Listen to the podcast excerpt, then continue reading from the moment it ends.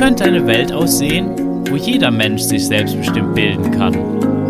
Wie müsste Bildung aussehen, dass die Menschenrechte von jungen Menschen geachtet werden bezüglich ihrer Bildung? In meinem Podcast unterhalte ich mich mit Menschen über selbstbestimmte Bildung.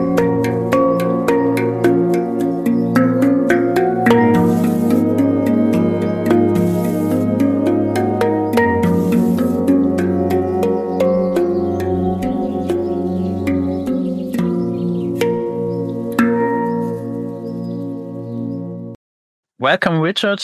I'm looking forward to our conversation. We are talking about the Youth Rights Day um, that you helped to organize, and it's quite a new thing. It started last year. Was I think like was the first time that it started. I know that I I saw it also last year, and I know some people that were involved.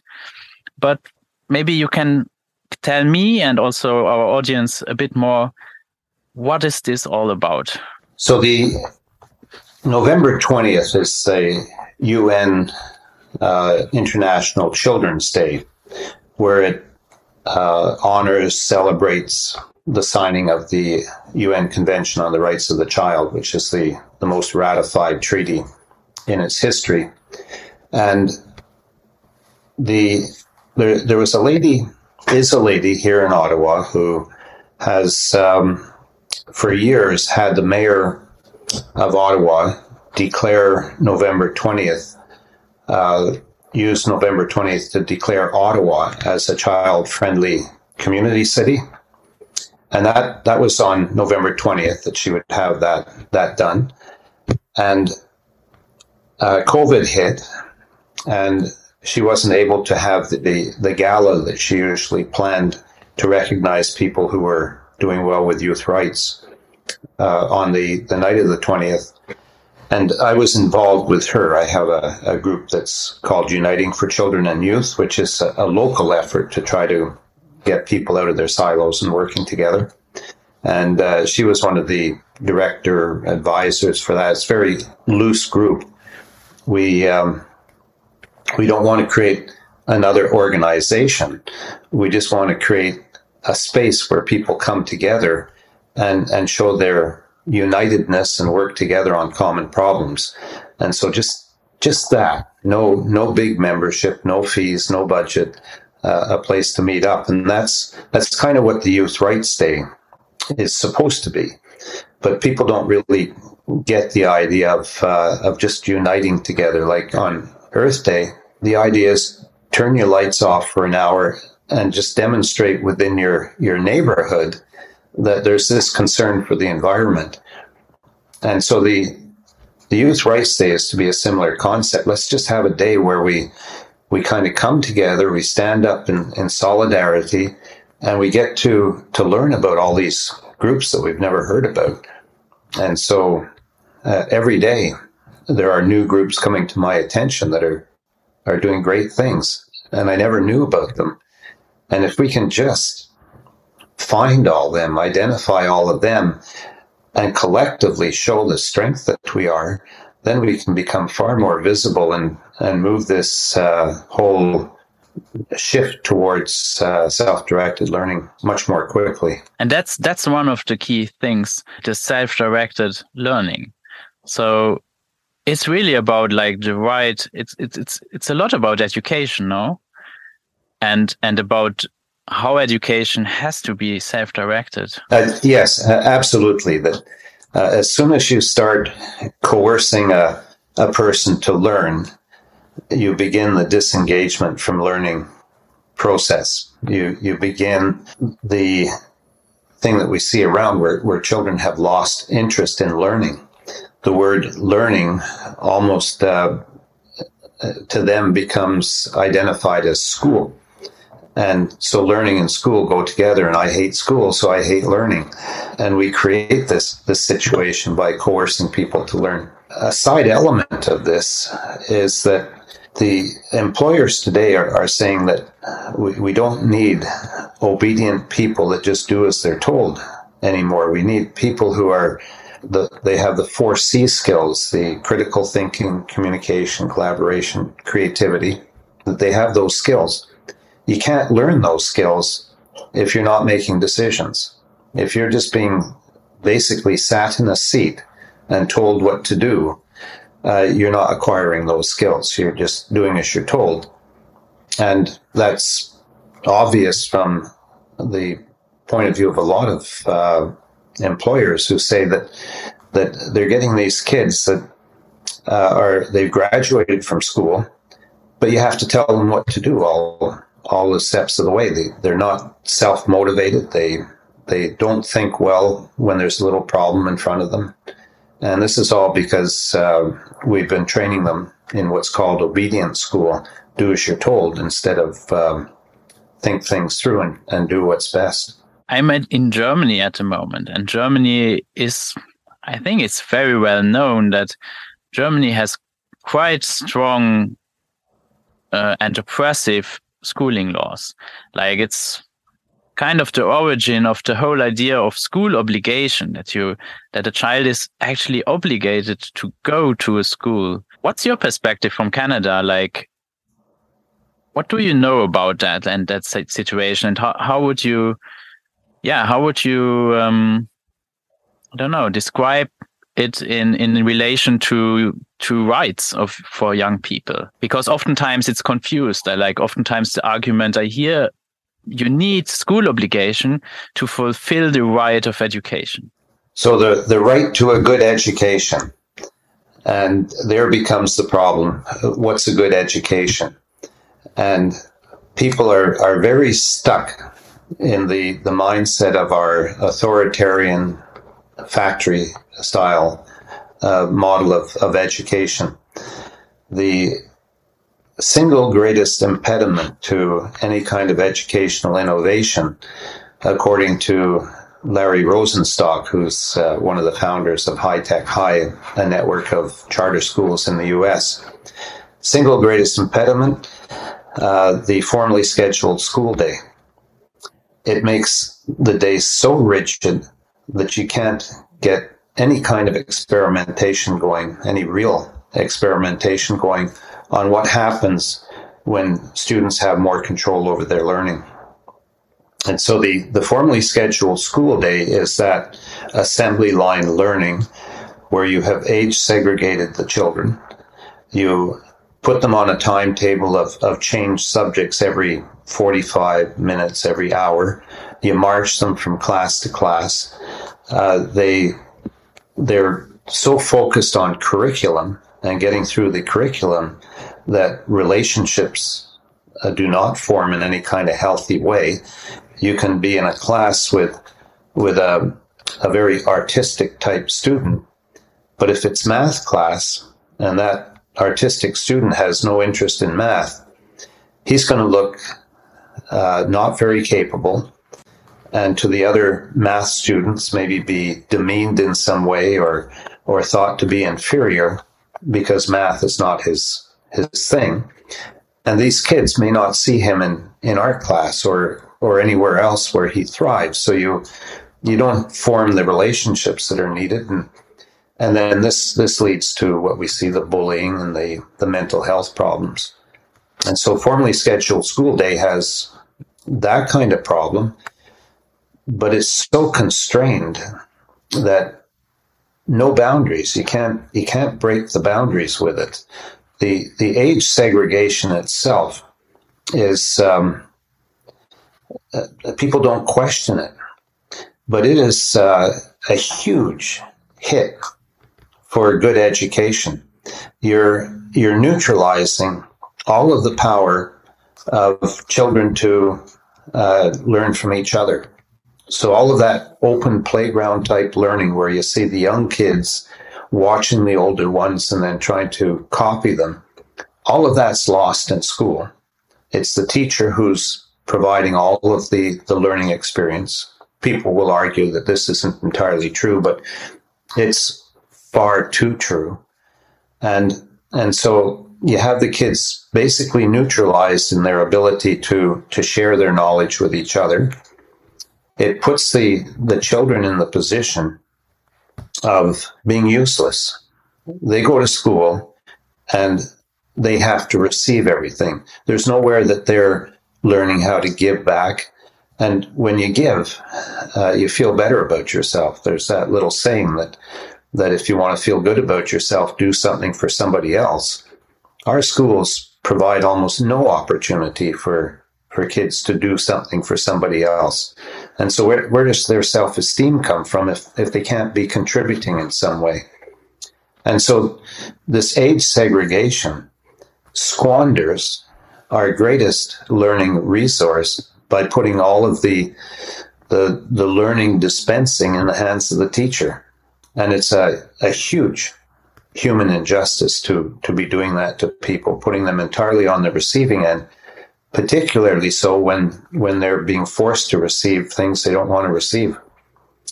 And when you dig into it a little further, the age segregation, if you look at just uh, the young children starting first grade, grade one, uh, they come in there, and because of, of the age segregation, you have kids that are are maybe five years old, just turned five, and you have others that are almost ready to turn six, a whole year difference in development at that point. And so the the younger kids are caught in this learning situation where there's another group of kids that have been maturing for a whole year longer when they're only five, six years old. And of course, they're going to perform better in grade one. So it, it happens that the, the older kids, grade one, are uh, able to pick up reading faster. Their behavior is more socialized, so it's they're the ones that the teacher chooses to do little chores in, in the class, and all of the messages are that the older kids are superior to the the younger grade one kids, and there there are exceptions to that on the basis of maturity, but uh, just common sense tells you that yeah, that's that's for sure the case, and what a a terrible thing to be doing to these younger grade one kids, so young, made to feel inferior because they've been put in this situation where they're just that much younger than the others. That that's a huge injustice, and uh, yet people just seem to want to be oblivious to it. The um, I, I, can ramble on. I'll ramble on with one more thing here. Uh, Valley School in and all of the the fuss around reading and math that is um, done in our our typical schools, and the anxiety that is built with kids who don't start reading as soon as other kids do, and then the the finding of of Sudbury Valley that if the the children are are left to their own devices, they they all learn to read and by 17 you can't tell uh, which one started early and which one started late. Uh, he said that uh, this is Daniel Greenberg's observation that uh, some kids start uh, reading as early as four before they come to school, and others don't get started until age 11, 10, 11. He's found that they've all started reading by age 12, and you can't tell the difference by the time they're age 17.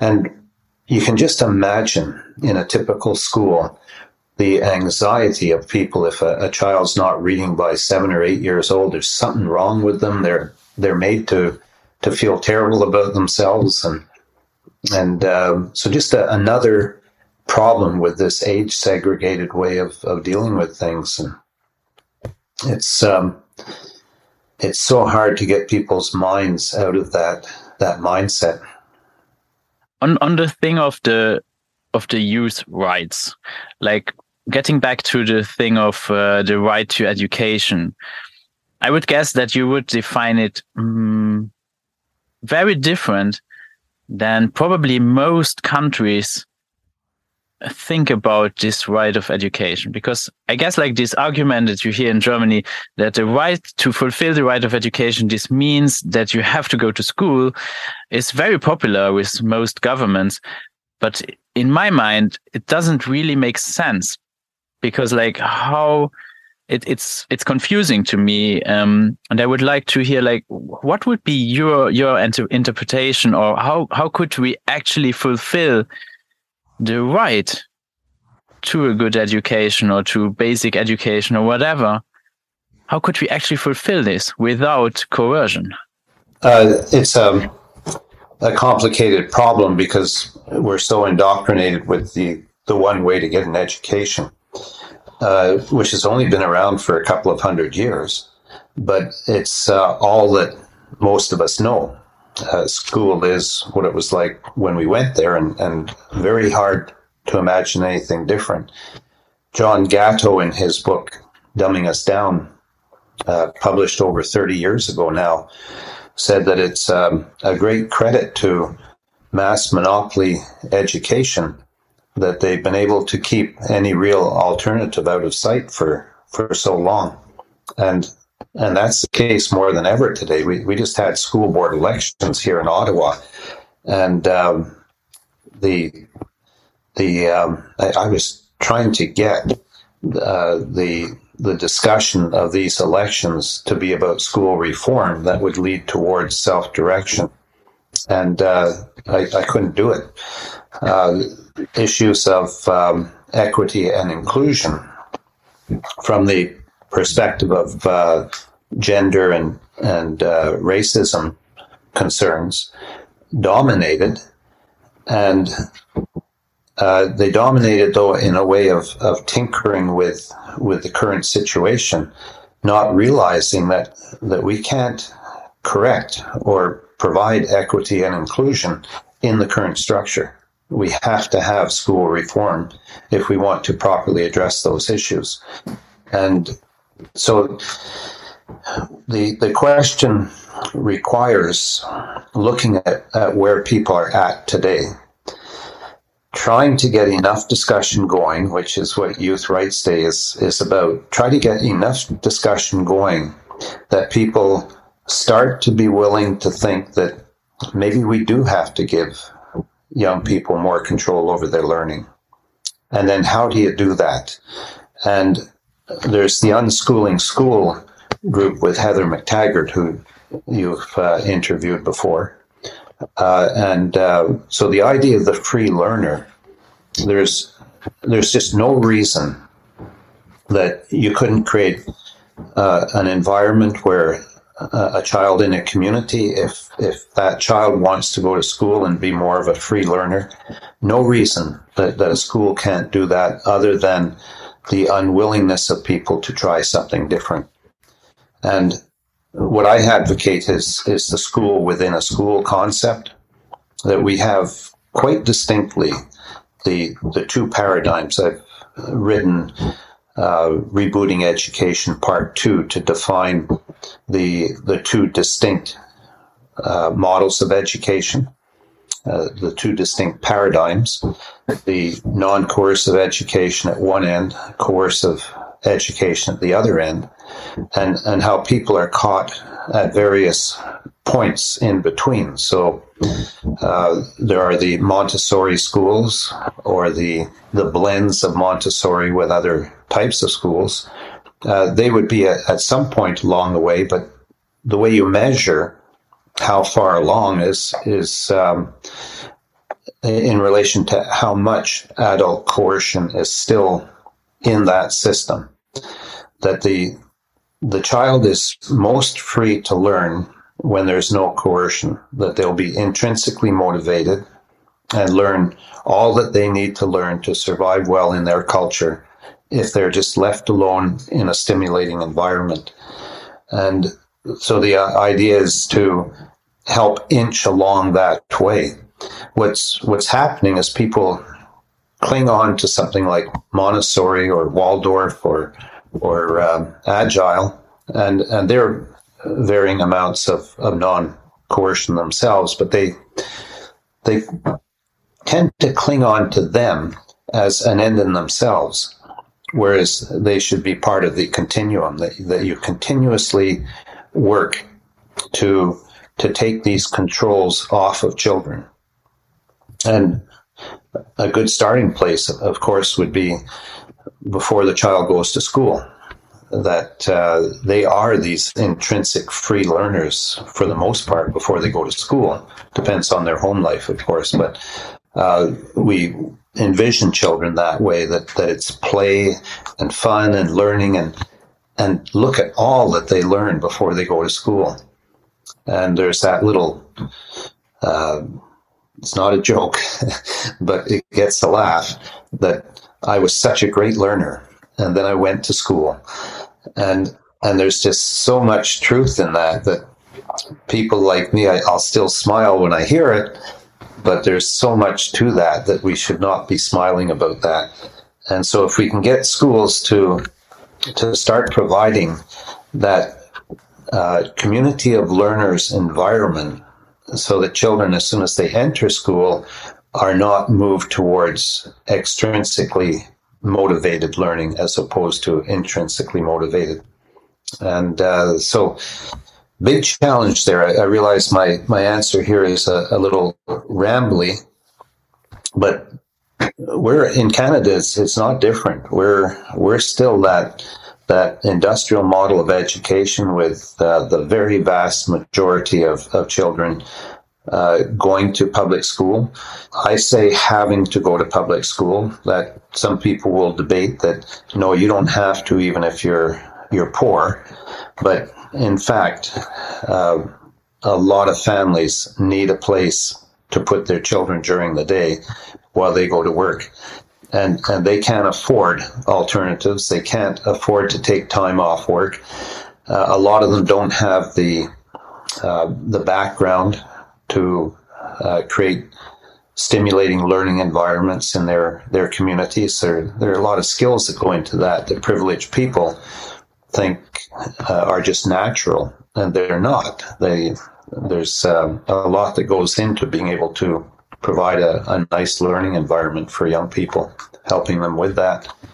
And uh, so we're we're as stuck as anywhere in this system where people don't have a lot of choice. They go to um, still a, a, very structured type of learning environment, and it gets a little uh, difficult to discuss it because the, the school boards will run things like they'll have a that we have in Ottawa uh, what are called alternative schools, which were supposed to be more like a Sudbury Valley school, and uh, and they're not. They're so constrained. They they've done a a few little things where where the children have a bit more uh, control, but they're hardly different at all.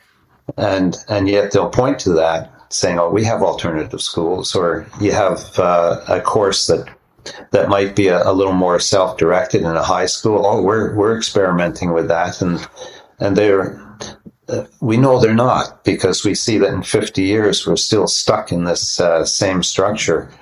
Even after 50 years ago, we had all of those books coming out, like Deschooling Society and um, Education and Ecstasy, which, which just spelt out so well how we're going wrong. And we're still doing it the same way 50 years later.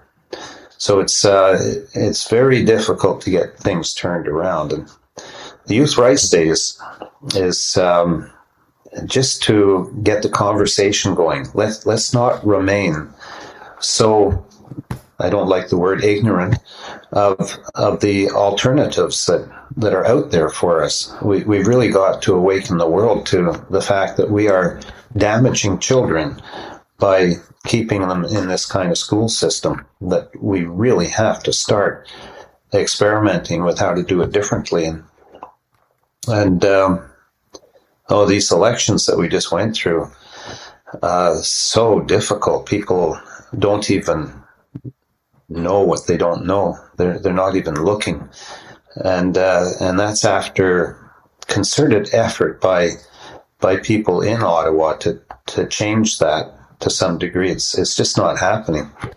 So, Youth Rights Day, uh, it's intended to be nothing more than then what can we who have some vision of how things could be different, of how non coercion works, how can we bring that conversation more to the public's attention?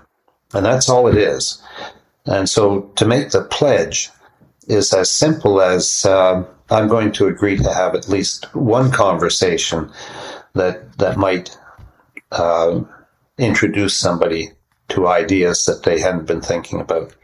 And uh, you want to choose a receptive person. You don't want to end up battling with them. So you you find somebody that you think might listen to you and uh, give them some idea of how things could be different.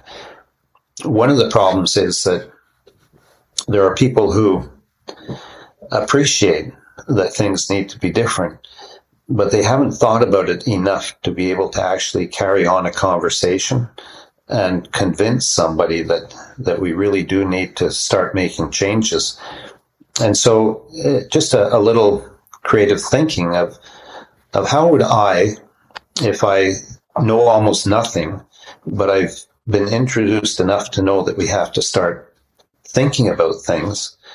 Uh, how can I get a conversation going with somebody else or help to raise awareness that there's another way to do things?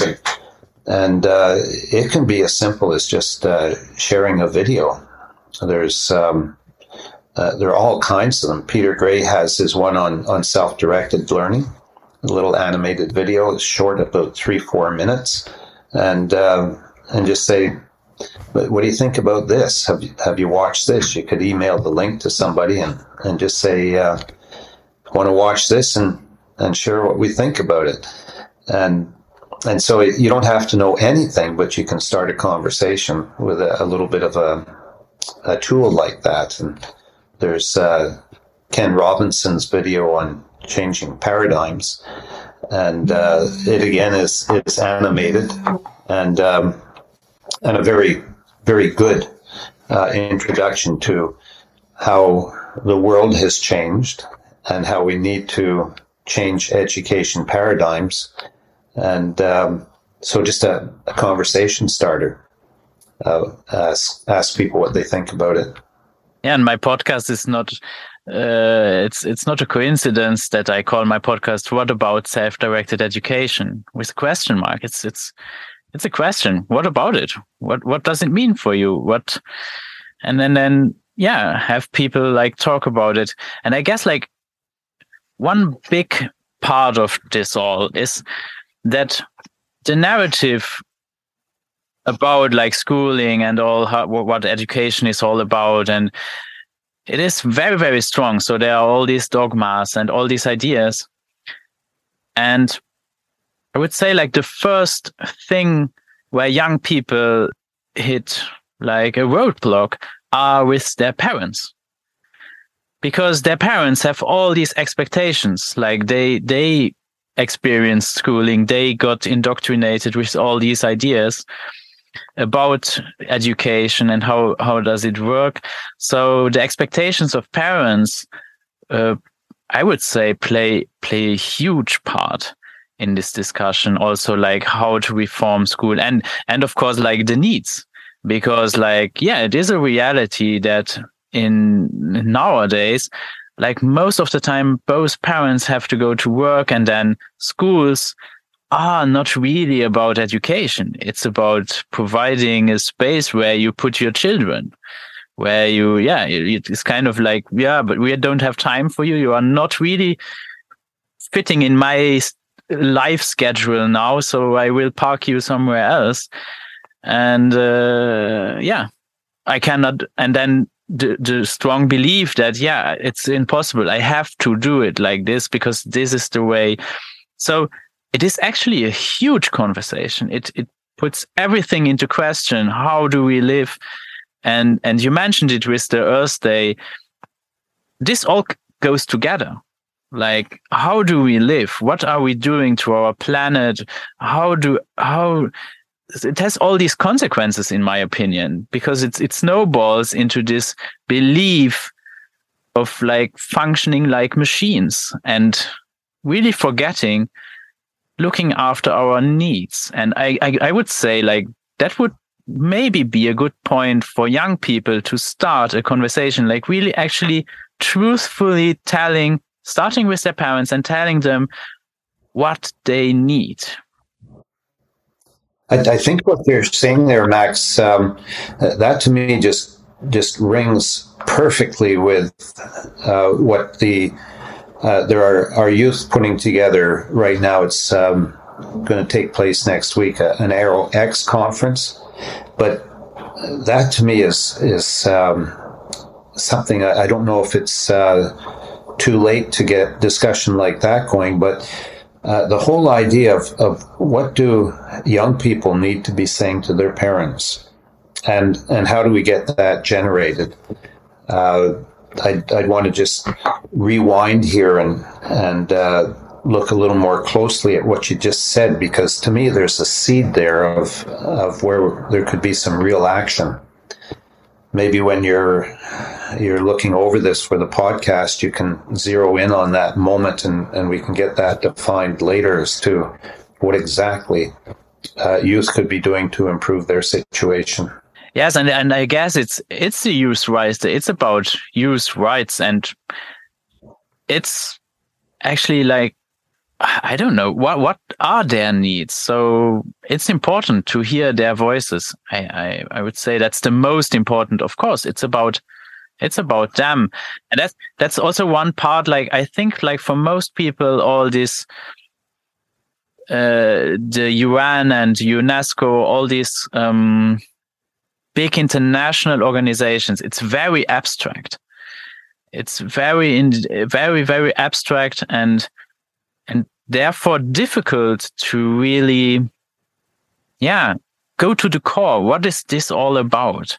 It's oftentimes people talking about other people, but I guess not often are they actually talking to the people that are concerned and and i guess it's like it's like also this big thing like with with the democracy like young people have they don't really have a say in anything uh, where are they he- heard? Like really? Oftentimes it's like tokens. They they are like presented as tokens, but are they actually heard? Like with the use, like all these movements also now with the climate and stuff. Are they really really heard, or are they kind of manipulated and and then, yeah. On the uh, Youth Rights Day website, I have a uh, there's a link there uh, to that whole question about are youth being manipulated or are they actually being listened to? And there's um, Hart's ladder of participation, the different rungs of it, where at the bottom you have manipulation and, and tokenism, and, and then at the top you have um, what's supposed to be genuine working together. Uh, get rid of the the whole ageism idea where we're just people um, in indigenous uh, terms, Aboriginal uh, activists in Queensland, 1970. There's a quote that I, I repeat from it, and, and it is to the effect that if you've come to help me, you're wasting your time. But if you've come because your liberation is wrapped up with mine, then let us work together. And, and that to me speaks right to the heart of what equality is all about we have teachers walking into schools assuming the position of helping the children learn. And, and right away, uh, that establishes that there's one group that's superior to another group. And, and that's, that's um, very much, it's, it's not the beginning of, um, of lack of equality because that kind of treatment of young people is, is common in the homes now uh, people mimic how children are taught at school as to how they're going to be raised in the house. The the parent is authoritarian and and children do as they're told and and schools do nothing to dispel that maybe that's not the best way to do things. There's um, a film that Carol Black's uh, documentary called "Schooling the World," which is uh, something that that we really need for people to get uh, implanted in their thinking if we're to get out of this um, rut that we're in.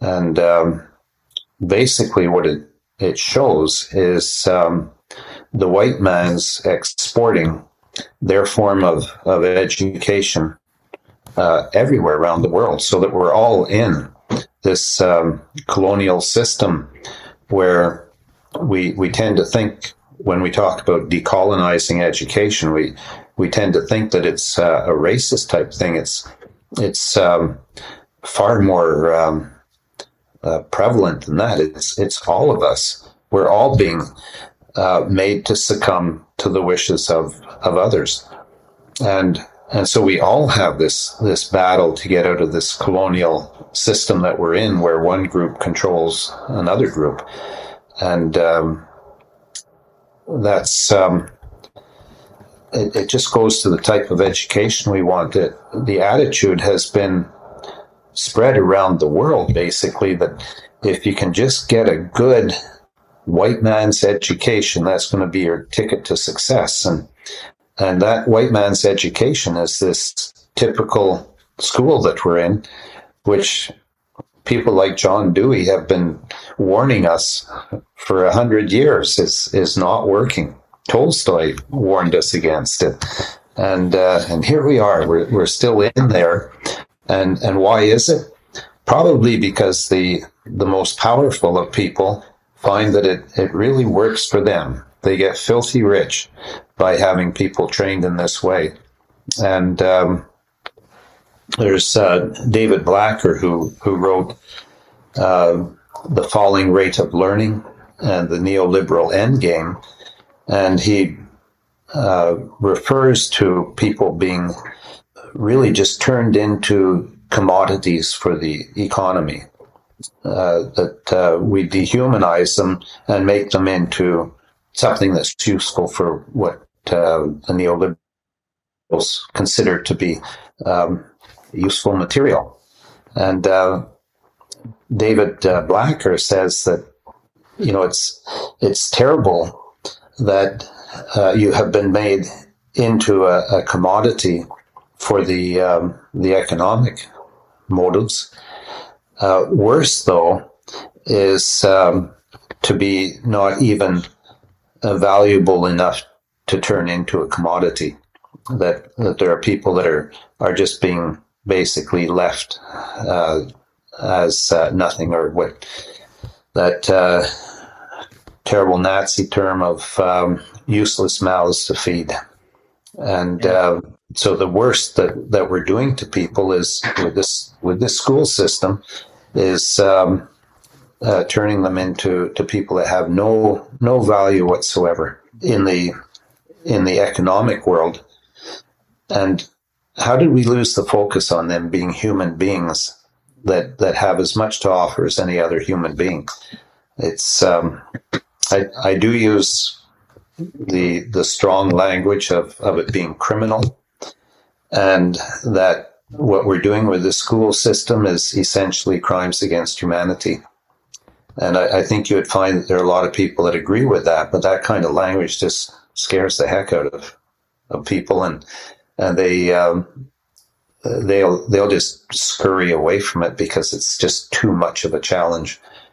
So ultimately, how do we take things uh, from where people are and and get them at least thinking about maybe I can move a little bit, not not remain fixed. And I would say like this is also very important, like for the home education community to think about because like most of the questions about that that come to my attention are about like, but what about degrees and and stuff like that. And that's not really what education is all about. It's not about getting any degrees or stuff like that. It's it's much broader and much more important.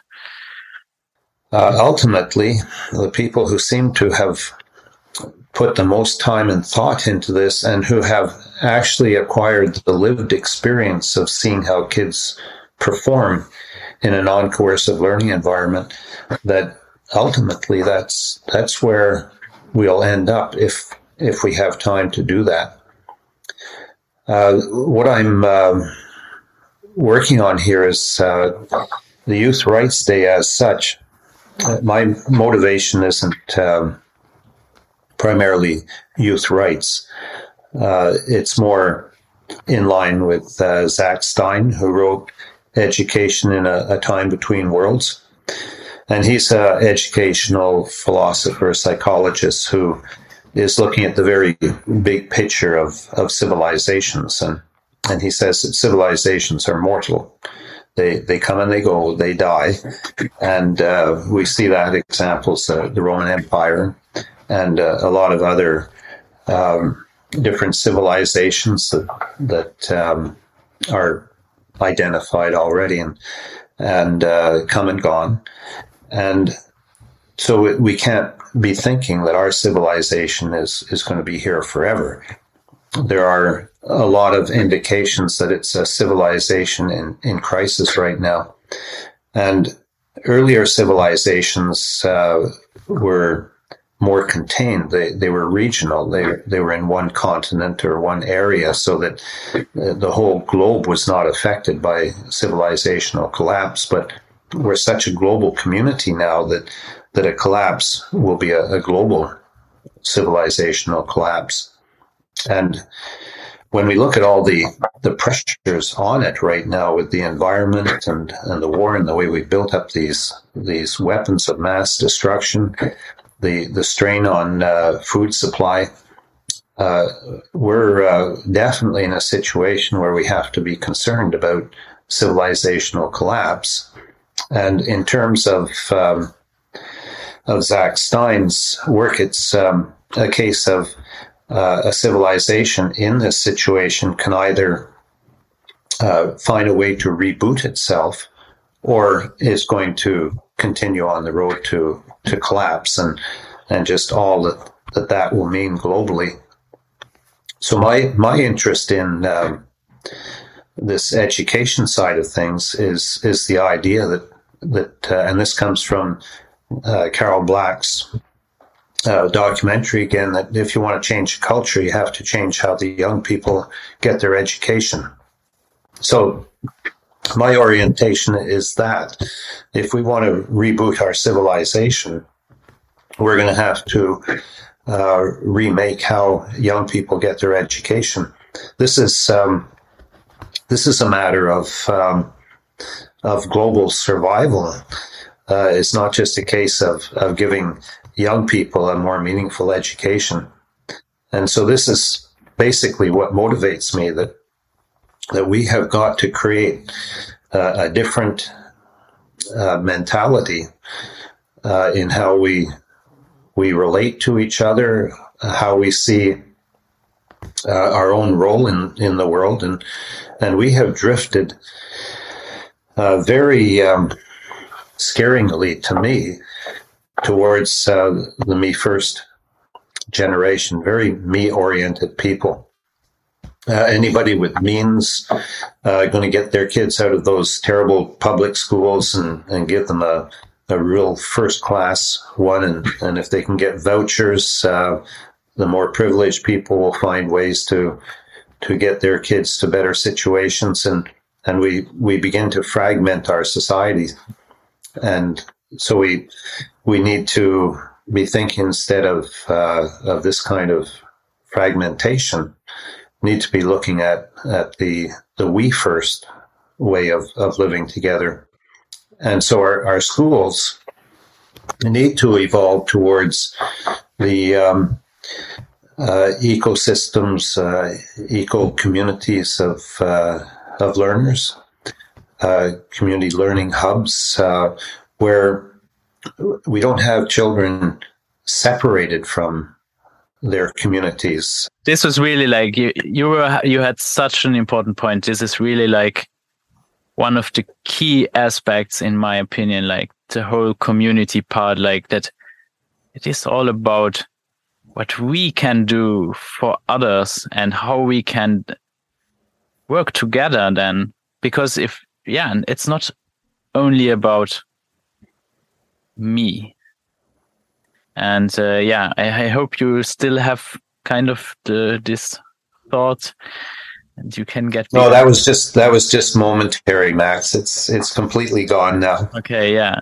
So but that, that's that's actually like the the thing is like what i see like when i'm visiting like the, the these communities like the eco villages and i really really feel strongly about this that that this is one of the big keys, like actually, maybe not, I would say different, like really to transform our civilization, to to to have a a soft transition into something new where we can go back to what we actually need and and leave leave the narrative of that we don't have enough.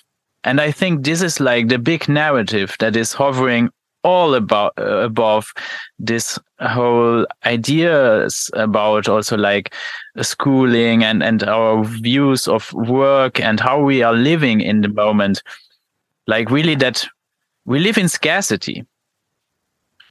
But actually I see it a bit different when I go to these communities. I see, I see something completely different. And it's the same feeling that I have when I go to an unschooler festival or when I meet like with, with young people and we are playing. It's, it's abundance. It's an abundance of resources, of ideas. And there's always enough food. There's always enough people that care. And it's just fun and and you you are not wor- we are not we don't have to be worried all the time. It's a great we have a great we can have a great time on this planet. And why are we worrying so much about stuff that is actually completely unimportant? And uh, yeah and and this is like really like the thing like when we can go back to like the community and that we really realize we are all in this together I, I really like the way you have said that.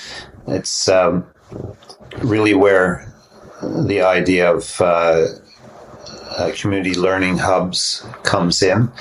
And so, going back to that bigger idea of uh, rebooting our civilization, saving it from collapse, and connecting it to the idea that if we want to change a culture, we have to change how we educate or how young people get their education.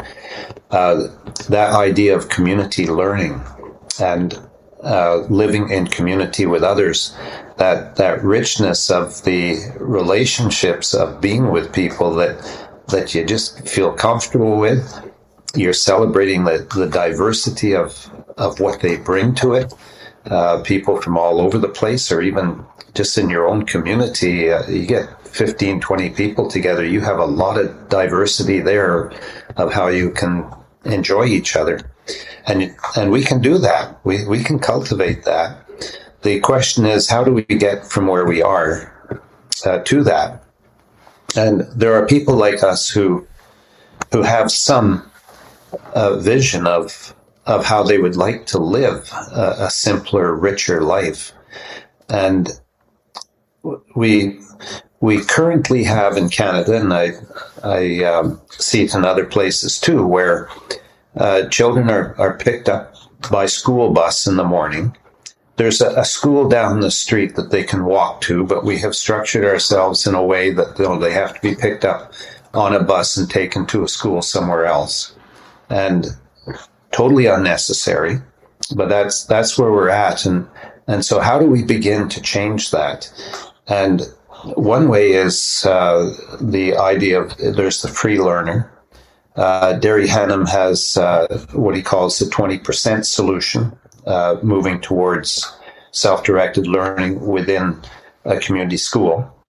But we start looking at community schools as ways to, to cultivate community, to get to that, that kind of space and the relationships that you were just referring to I promote the idea of, of school within a school that if we can get ourselves together, if we can get our act together, all of us uh, globally who who have a, a sense of agreement with what we're saying here, uh, we can be a force that says, okay, you've had your way, uh, for a couple of centuries now, this authoritarian, highly regulated school system. And we're finding that it's not working. Evidence is everywhere that it's not working. And we now demand to have in our community school the opportunity for our children to get the education that we think is appropriate for them. The non coercive type of education. In other words, run the two paradigms, the highly coercive authoritarian one for those who want it, and the self directed uh, learning environment for those who want it in the community school under the same roof. And that way, the, the pioneers of possibilities, as, as Derry Hannam would, would call them, uh, they can demonstrate to us right within the community schools how school could be different. And so one of the, the conditions or two of the conditions in order to bring about change is that the, the change has to be visible and equally accessible to everybody.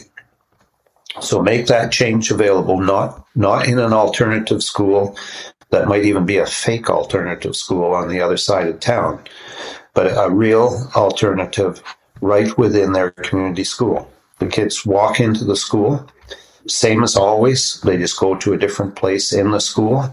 They walk with their friends. They're not wrenched out of their communities and having to to make friends elsewhere that the parents then have to get on the road and drive them to and on the weekend and and just this this whole way of life of scurrying around all over the place we can start to to get away from that and and begin to enrich our communities with this uh, two systems running under the same roof so both paradigms uh, have to be perceived now as as totally legitimate so no more of this, uh, oh, what are we going to have? Is it going to be Montessori or Agile or, or how are we going to be different? We're going to allow communities to decide how different they want to be with their, their choice of a, of a more non-coercive learning environment. And so students can walk into the school, decide how structured it's going to be, but they can walk into the, the non-coercive and one of the things that's not understood well enough about self directed learning is uh, it, it, doesn't throw out the idea of structure, it just allows the student to decide what kind of structure they want. And so they, they may decide themselves that they want to walk into this regular school and essentially be part of the, the new paradigm, uh, school within a school. But they they would leave that paradigm to go take a course or two in the, the regular school system if they want to have that structured learning. But it's not their whole day where they're marched to the bells. It's their choice whether they would take it or not. And so kids who have uh, determined that they, they like structure or they need structure for their learning, they learn the skills of how to create the, the structure that they, they feel most comfortable with and the kids that want to be more freewheeling, uh, they learn how to deal with that in ways that are constructive to them. We need to be offering those options right within the community. Get the buses off the road wherever it's possible. Kids walk to school. There's the whole idea of um, active and safe routes to school. In other words, um, be out in the community as you go to school, not not confined on a, a bus on your cell phone. And so you're walking to school with your friends, riding your bikes to school with friends. So the healthy, healthy and active routes to school, and um, and building relationships again. You're you're spending time with with people in in ways that you get to know each other better. Kids who can walk into their community school and get uh, the the choice of a of an authoritarian or um, a self directed education uh, they um, they don't have to to quit all the extracurricular activities that they were doing. They would have the same lunchtime as their friends. So you don't have this excommunicating of, of people who want to do things differently. They're still in there in their community. And, and uh, gradually, uh, we talk about uh, free market choice in education, and people are calling uh, that kind of choice. They're calling it school choice. It's free market choice is not free choice if you have to leave your community to go to another school to get what you want. Free market is that you can get right within your community school whatever it is that you want. And so we have to get people thinking differently about what what free market really is. And that's the the choice of a, a democratic or an authoritarian uh, education right within your your community school nothing uh, different for you to do than than walk into a different part of, of your community school.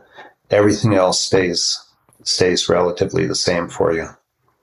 And then those who are caught in the old way of doing things can start looking over to the other school in their midst and, and realize that wow, the uh, the mental health of, of those other students in the self directed program is an awful lot better than these kids that are all stressed trying to get marks to get into universities that that don't even pay that much attention to those transcripts anymore.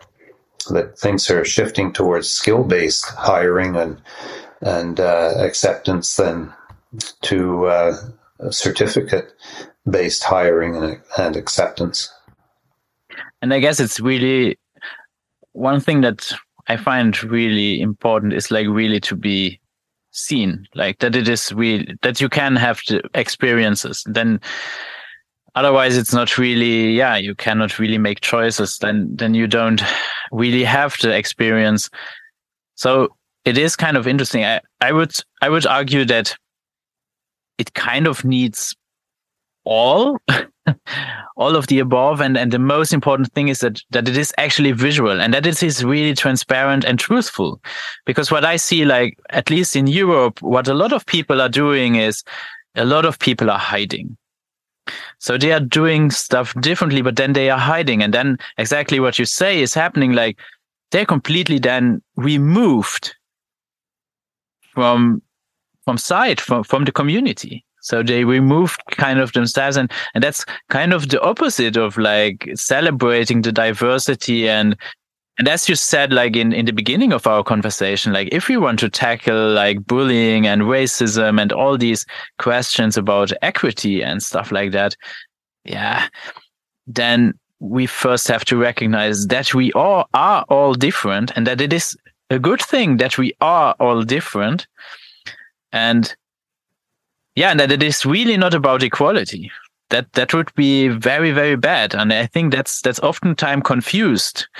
A lot of times this is this is confused, like that we have to be all equal. That's will never be the case. We are simply not equal. But that's that's not that's not the thing. It mm, it's not about being doing every everybody doesn't have to be the same, and um, that's a huge difference and and therefore we have to see each other. And uh, yeah. The um, uh, issue is really one of equity uh, as opposed to equality so that any two people have a an equitable opportunity to develop their full potential. And and that can only be done if you have um, the uh, the self-directed the the individual aspect of it. The um, and the full, uh, full full potential doesn't mean that in the end we have to do the same. Because I, I, guess like sometimes this is also confused and equity then is like there's like this image where everybody is looking at a football match and they have like this to explain like equity. But it could be that not everybody wants to look at a football match. So right. we have to keep that in mind too that to that this diversity actually also is a great value because then everybody can pursue different interests. And in the end that's what makes uh, that makes it so efficient if we think in terms of a community. Because then we are actually then we can actually help each other because we are all good in different things and then that makes great teamwork and stuff. I find this always amusing. Like the best example I can think about uh, where this goes horribly wrong in schooling is when when you have to take a test. It's not allowed to help each other in the test. What is that? What is the message there? It's like like because nowadays they they talk about team building and you have to to to work together. But then you take a test and then everybody is by themselves. And it's like this doesn't make sense because maybe my neighbor knows the answer but i don't know. And that's how you should do it later in life. Yeah the the cooperative as opposed to the competitive.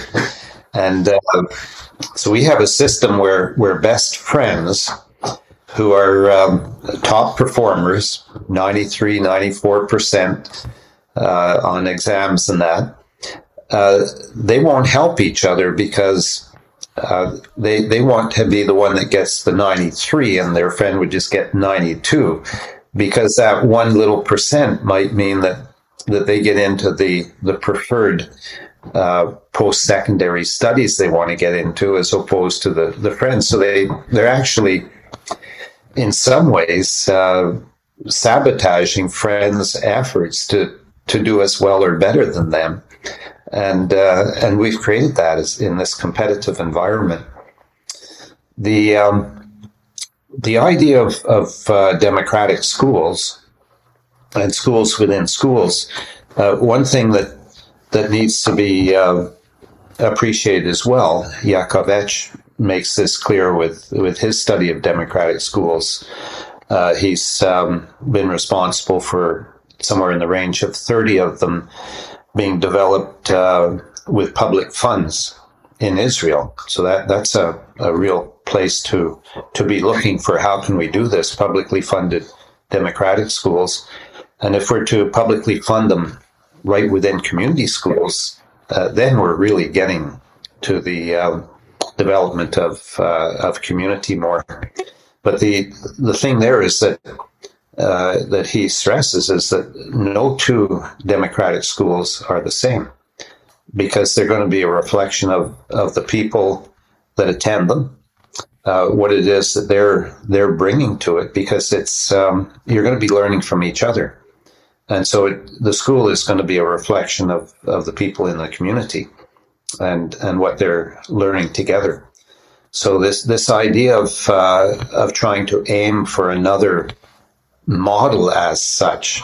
Uh, we we shouldn't be thinking of that. We should be thinking in terms of of a, a, learning environment where the learners determine what that environment is going to going to look like in relation to the community in which they live, and and also that, that you get away from this idea that that students are locked behind the the school walls all day long. That that instead there's there's a free flow between the, the school and the community, which you absolutely cannot do uh, to any extent at all if you're caught in that that problem of the formally structured school day. As soon as you get students off of that formal schedule, they can be out of school doing whatever uh, anytime. And so, if an employer has uh, a nice learning opportunity for a couple of uh, of students one day, nothing to stop them going. No formal structure. No, you can't leave that day. We're having our tests. No, this this lecture is taking place. You can't miss it. Uh, nothing to stop them from going to these other things, and so they, they could go for a month somewhere it could be an exchange with a, another learning community somewhere else, and they come back and enrich their own learning community in the process. We haven't even begun to imagine the possibilities of, of rich learning and, and rich community development that that we could be uh, establishing with with the uh, the smarts that we have. If we put as much thought and imagination into education as has gone into the aviation industry from the Kitty Hawk to the supersonic jet. If we had applied that same kind of creative thinking and commitment to to develop something uh, in education as in in that one technology area, we we could have a school system, community building, beautiful way of life, and we remain trapped in this idea of let's buy some more junk to make ourselves feel good. yes. yeah, that's that's that's where they'll like yeah, to become the perfect consumer. Yeah. That's maybe the idea. Yeah. So I'm really looking forward like this is an it was absolute pleasure talking to you about about uh, your vision and and yeah all, all you are doing like to bring people together and i really hope that people yeah will participate in in actually like starting a conversation and out of this conversation like starting doing it. We don't have to ask for permission i would say.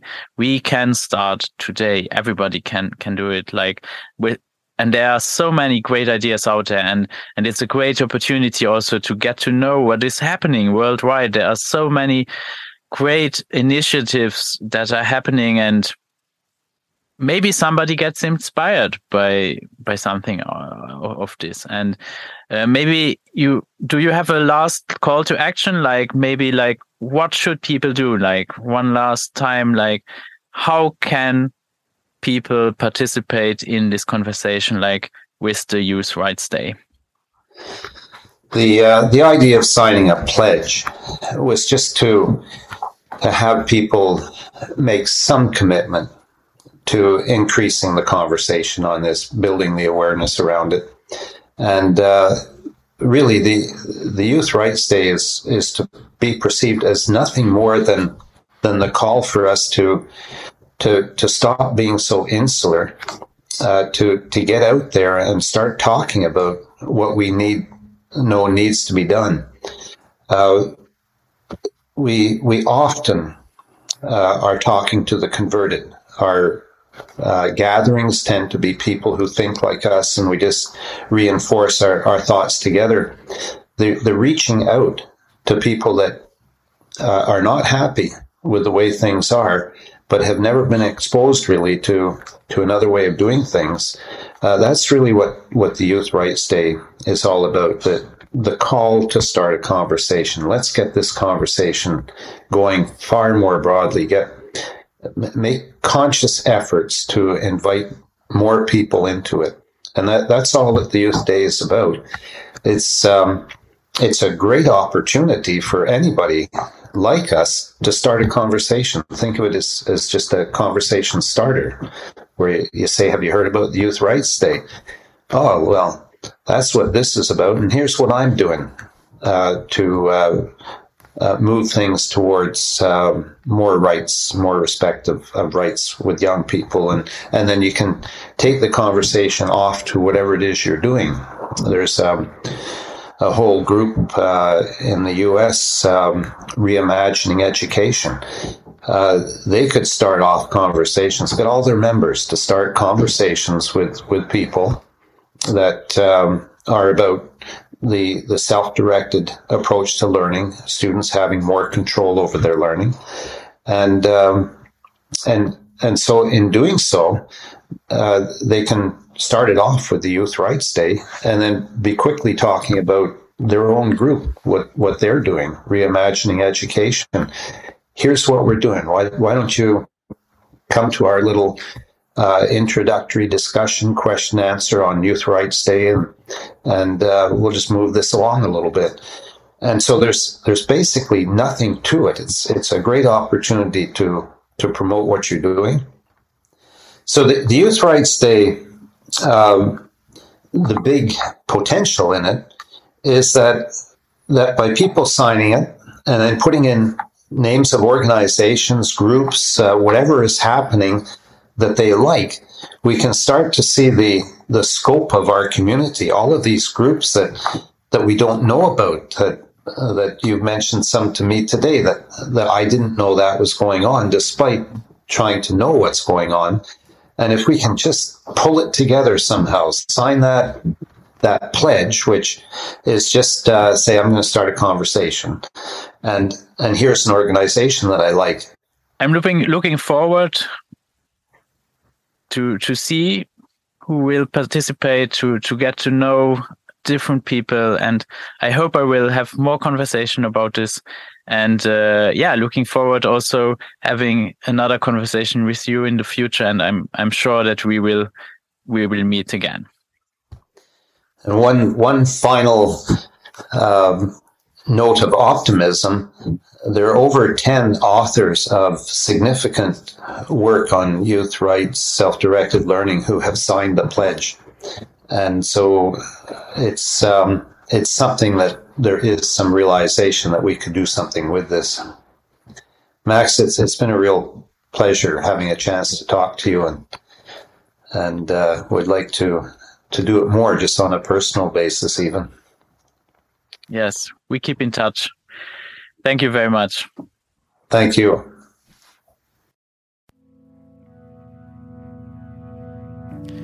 Dieser Podcast ist möglich dank Zuhörern wie dir. Wenn du einen einfachen Weg suchst, meine Arbeit zu unterstützen, abonniere meinen Podcast doch bei Spotify, Apple, Google oder bei meinem Telegram-Kanal What About SDE.